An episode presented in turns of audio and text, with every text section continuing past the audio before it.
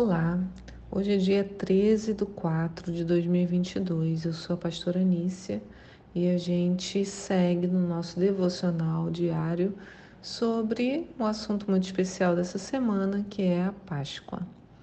Os textos de hoje estão em Êxodo 12, do 48 ao 51. Estamos iniciando o livro de Jó, capítulo 1, e 1 Timóteo 2.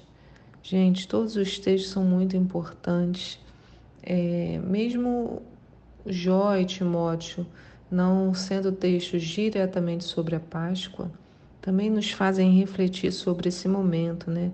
Se a gente pensar Jó experimentando grandes perdas, né, uma dor, vai experimentar depois um aprofundamento da sua relação com Deus.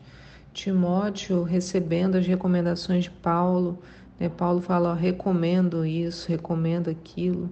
Mas ele diz: recomendo, pois, antes de tudo, que se façam pedidos, orações, súplicas e ações de graça por todos os homens, pelos reis e todos os que detêm autoridade, a fim de que levemos uma vida calma e serena, com toda piedade e dignidade. Então, vai nos colocando né, os nossos, o nosso papel nessa terra. Mas sobre a Páscoa, hoje eu queria te perguntar: esse tal de fermento? Por que nós o eliminamos durante a Páscoa? O que, que isso quer dizer? Então, como eu já expliquei, a Páscoa bíblica começa no pôr do sol dessa sexta-feira, dia 15 do 4. E para essa semana, como numa contagem regressiva, o nosso devocional se interrompe parcialmente para revisarmos o texto sobre a festa. É um momento muito importante no nosso calendário porque é um tempo de nos purificarmos das contaminações. Isso casa perfeitamente com os nossos últimos devocionais, nos quais falamos bastante sobre lepra e os rituais de purificação, né? explicando o que, que era lepra pra, na Bíblia, né? que foi traduzido para nós por lepra como que se lidava com a doença e depois no pós, né, na, na purificação, muita coisa interessante para a nossa vida. Na Páscoa também é tempo de retirar o fermento da nossa alimentação. E o fermento é a representação daquilo que entra na receita, que a faz crescer. De modo prático, é aquilo que colocamos dentro de nós e que fermenta tanto, faz crescer e contamina. A gente sempre faz uma analogia com a fofoca. Você abre um pequeno espaço aqui e ali, e quando se dá conta, seu coração já está todo contaminado por ela. Já está tão acostumado a viver de comentários sobre a vida alheia que basta abrir a boca e a maldade já sai, mesmo que você não queira. A gente acostuma a ser fofoqueiro. Por isso a Páscoa é tão especial. Ela nos oferece esse período de uma semana para refletirmos sobre isso. Aqui para nós esse período se estende porque nós refletimos antes da Páscoa e vamos continuar refletindo durante a Páscoa, que são sete dias. Né? Então nós temos aí quase 15 dias de reflexão sobre esse período, reflexão sobre nossa relação com esse mundo em que vivemos e como isso reflete sobre a nossa vida com Cristo.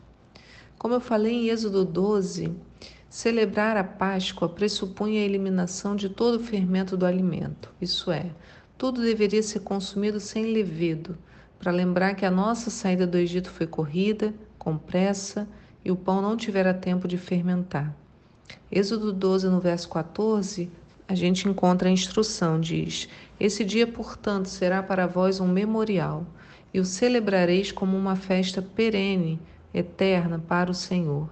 Nas vossas gerações o celebrareis por decreto perpétuo. Durante sete dias comerás pães matizar, sem fermento.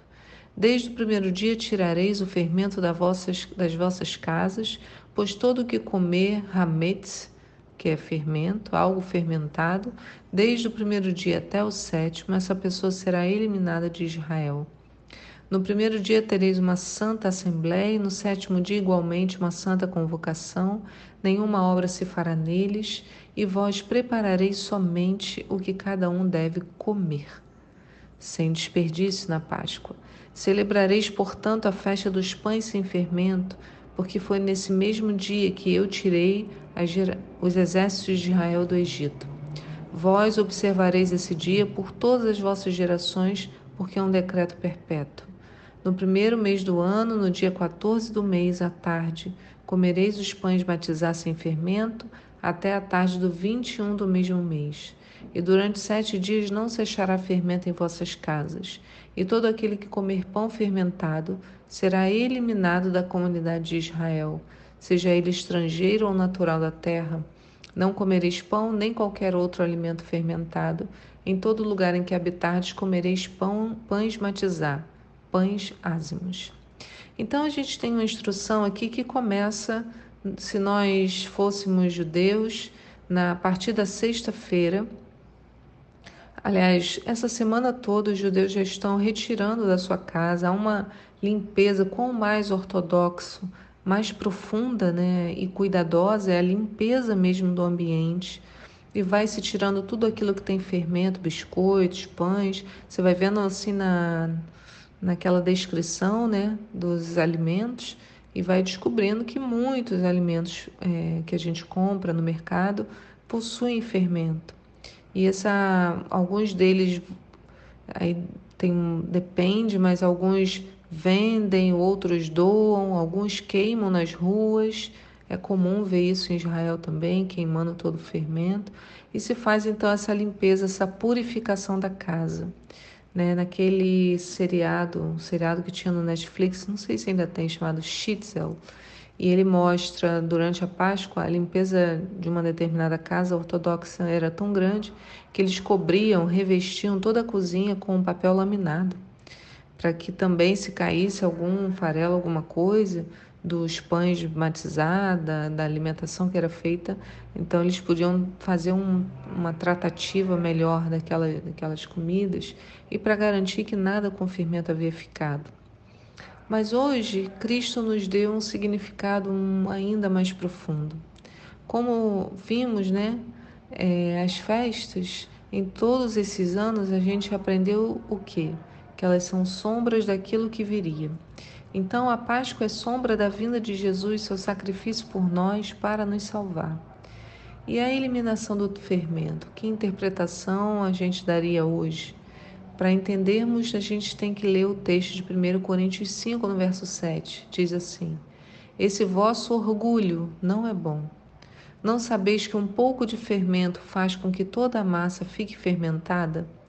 Livrai-vos do fermento velho a fim de que sejais massa nova e sem fermento, assim como certamente sois, porquanto Cristo, nosso Cordeiro Pascal, foi sacrificado.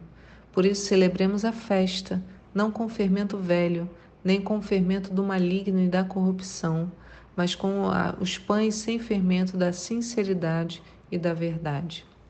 Então, o que ele está dizendo? Ele faz uma associação direta de fermento com orgulho.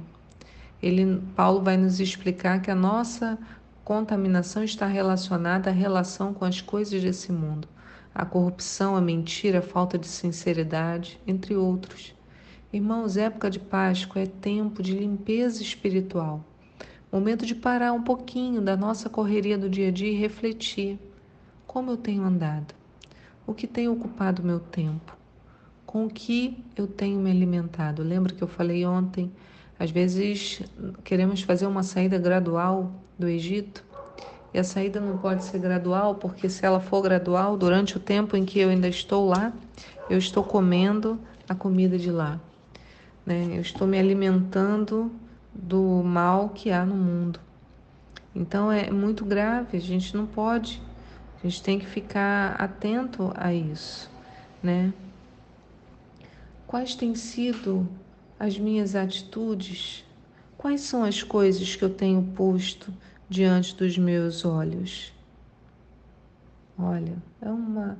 Que tipo de palavras eu tenho falado? Como eu tenho ocupado todo o tempo que eu tenho? Como está a minha relação com Deus? O que, que eu preciso mudar? Será que nós temos refletido sobre isso?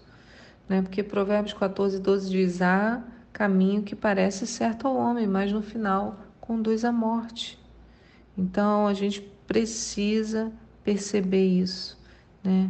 Qual é o nosso caminho? Parar para pensar de verdade. Não se engane, a limpeza tem que ser bem feita. A, demonstração, né, a orientação que Deus dá na Páscoa vai ficando clara e os ensinos de Paulo também. Em Gálatas 5:9 Paulo fala para ficarmos atento, atentos, um pouco de fermento leveda toda a massa. Então basta um pouco, irmãos, é suficiente para sermos contaminados. Não é brincadeira, né? não é tirar só aquilo que chama mais atenção, não. Um pouco de fermento leveda toda a massa. Uma brecha que eu abro, por menor que seja, vai estragar toda a massa um pouco de contaminação nos meus olhos, nos meus ouvidos, ah, eu só, eu só estou falando só um pouquinho, eu estou ouvindo isso, mas é só um pouco, sabe? Dando espaço para outras pessoas, talvez no relacionamento, não, mas não tem nada demais. A gente só fica conversando e às vezes a conversa traz elementos que mexem. Então, a gente cuida da cabeça aos pés, da roupa, da fala, do pensamento. Esse incômodo que o pastor Goodson falou, né, que a gente vai sentindo, é o tempo de Páscoa, o tempo de limpeza. O Senhor traz para que a gente possa ter a consciência e buscar a purificação. Eliminar da nossa vida o fermento velho, celebrar a Páscoa com pão sem fermento, cheio de bons frutos, com sinceridade e verdade. Gálatas 5,19 fala sobre algumas coisas, as obras da carne que são manifestas, que é o fermento, a contaminação, e olha a lista que ele dá: adultério, fornicação, impureza, lascívia, idolatria, feitiçaria, inimizade, porfias, emulações, iras, pelejas, dissensões, heresias Olha, irmãos, até inimizade. Invejas, homicídios, bebedice, glutonaria, todos os exageros. No ano passado, nós fomos falando sobre cada um desses itens. Se você quiser voltar no ano, né, no devocional de 2021, para cada um desses itens nós fizemos um posicionamento. E a gente tem os frutos que o nosso pão sem fermento tem que dar, que são os frutos do Espírito amor, gozo, paz, longanimidade, benignidade, bondade, fé, mansidão, temperança. Assim somos nós? Estamos assim hoje? Né? Essa é a nossa reflexão de hoje. Fermento é olhar para si e falar: é tempo de mexer nesse negócio e mudar isso ou aquilo. Porque se eu não estou dando frutos do Espírito, certamente as obras da carne estão sendo manifestas em mim. Então, que esse seja um tempo especial para nós, que a gente guarde essa frase de Paulo, né? Um pouco de fermento leveda toda a massa. E que a gente não se esqueça disso. Que o Senhor te abençoe.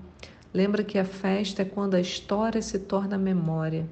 A gente precisa fazer parte dela, precisa trazê-la para a nossa realidade, para que a história que é contada na Bíblia passa, passe a fazer parte da nossa memória, da nossa experiência, da nossa vivência desse período bíblico. Que o Senhor te abençoe e eu te encontro aqui para um próximo devocional. Tchau!